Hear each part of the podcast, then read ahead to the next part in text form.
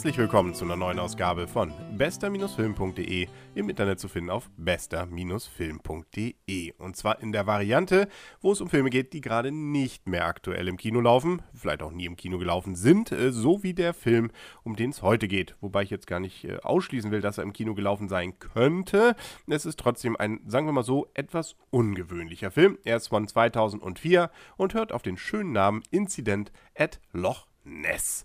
Das Ganze ist ein Werner Herzog-Film, äh, was jetzt hoffentlich nicht die meisten gerade wieder abschreckt, weil Werner Herzog-Filme sicherlich jetzt nicht jedermanns Geschmack sind. Gerade die Jüngeren dürften da eher ja, irritiert sein. Erstens entweder den Namen gar nicht kennen oder zweitens dann an Kinski denken und an Leute, die irgendwie ein bisschen komisch drauf sind.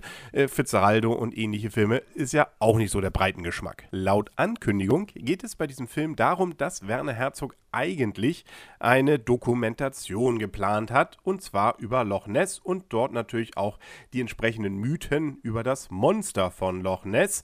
Und äh, dabei allerdings ein bisschen was aus dem Ruder läuft, weil der Produzent insbesondere etwas andere Vorstellungen von dem Film hatte als Werner Herzog und das Ganze dann noch praktischerweise von einem Dokumentationsteam mitgefilmt wurde, wie diese Dokumentation denn entstehen sollte, ohne dass sie allerdings nachher wirklich fertig geworden geworden wäre.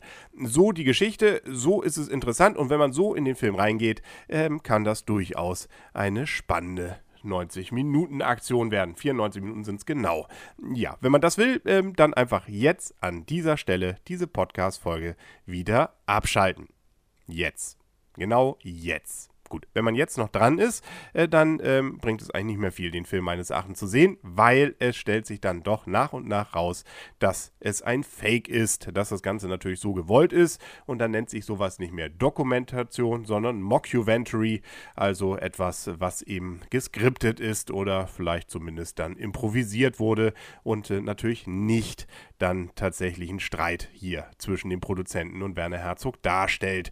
Das ist alles so gewollt. Aber das Spannende ist eben, dass man das von vornherein nicht weiß. Zumindest meine Programmzeitschrift hat sich da schön an die Geschichte dran gehalten, sodass ich wirklich na ungefähr 60 Minuten ungefähr dachte, oh ja, könnte tatsächlich echt sein. Dann allerdings kommen so ein paar Situationen, insbesondere wo das Monster von Loch Ness persönlich dann ins Bild kommt, wo man erst ins Grübeln kommt und dann nachher sagt, ja, okay, jetzt wird es doch langsam klarer.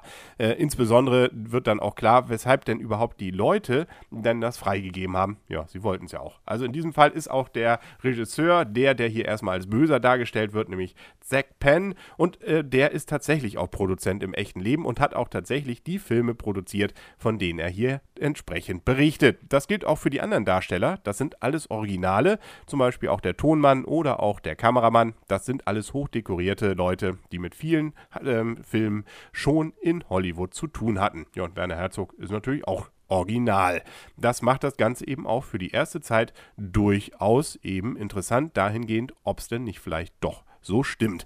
Natürlich im Nachhinein, wenn man es dann so nach einer bestimmten Zeit merkt, merkt man auch, wenn man drüber nachdenkt, oh, da waren doch ein paar Zufälle, das passte ja doch gerade schön ins Bild. Wie kann das denn sein? Auch so, dass Türen, wenn dann Leute doch mal sagen, wir wollen jetzt mal allein sein, hier, bleib mal raus, ähm, die Türen immer nie zugemacht werden, sondern immer nur angelehnt werden, damit schön das Dokumentationsteam das Ganze noch filmen kann. Und wenn man das eben weiß, dann ist der Film nicht mehr ganz so nett. Ähm, natürlich ist er irgendwie noch ganz nett, weil man sich freut, dass da allem Anschein nach so ein Filmteam Spaß hatte, mal was äh, anderes bzw. was Witziges zu machen und sich selbst auf den Arm zu nehmen, inklusive Werner Herzog, äh, und das Ganze auch noch wirklich echt rüberbringt. Nur das ist natürlich das, wenn man es weiß, äh, was das Ganze dann eher langweilig macht, weil die Realität ist eben dann doch nicht so spannend und es ist dann doch nicht so witzig. Es ist nur witzig, wenn man denkt, es ist echt, wenn das jetzt so einigermaßen verständlich war, was ich damit sagen wollte. Nämlich ansonsten sind, wenn man so will, die Gags eher Mittelware. Ähm, ja, ein, zwei Sachen sind ganz witzig. Also es geht da ja unter anderem darum, dass der amerikanische Produzent so ein bisschen amerikanischen Style da reinbringen will.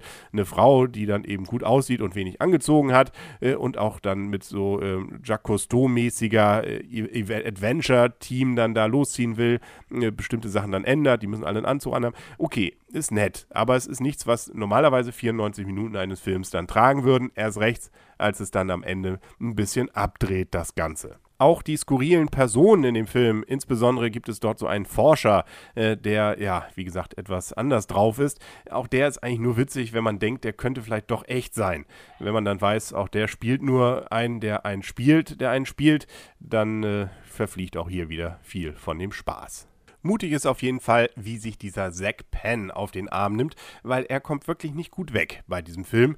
Ähm, der muss schon darauf bauen, dass alle, die das sehen und äh, vielleicht ihn nochmal engagieren wollen, wissen nachher am Ende, und wie gesagt, es wird dann doch ziemlich klar, dass das Ganze eben nicht echt ist. Äh, gut, er hat nicht ganz so erfolgreich anbegangen. Er hat nämlich seinen ersten Film, den er gemacht hat, Last Action Hero, ähm, der hat er gleich mal die entsprechende äh, goldene Himbeere da bekommen. Aber nachher kamen einige doch illustre Filme dazu, wie Fantastic Four, die ein paar X-Men-Filme und und und. Also Incredible Hulk war zum Beispiel auch dabei und Avengers. Und äh, so gesehen also einer, der durchaus big im Business ist. Deswegen hoch anzurechnen, dass er sich so auf den Arm nehmen lässt oder selber auf den Arm nimmt. Das ist bei mir jetzt übrigens schon der dritte Film von Werner Herzog und so langsam finde ich sein Englisch wirklich äh, nett anzuhören. Da freut man sich gerade als Deutscher, dass man dies auch versteht. Das ist so ein Deutsch-Englisch, also es ist ein gutes Englisch sicherlich, aber es ist vom Akzent so, dass man es als Deutscher gut verfolgen kann. Und die Stimme habe ich mir inzwischen ja irgendwie schon lieb gewonnen.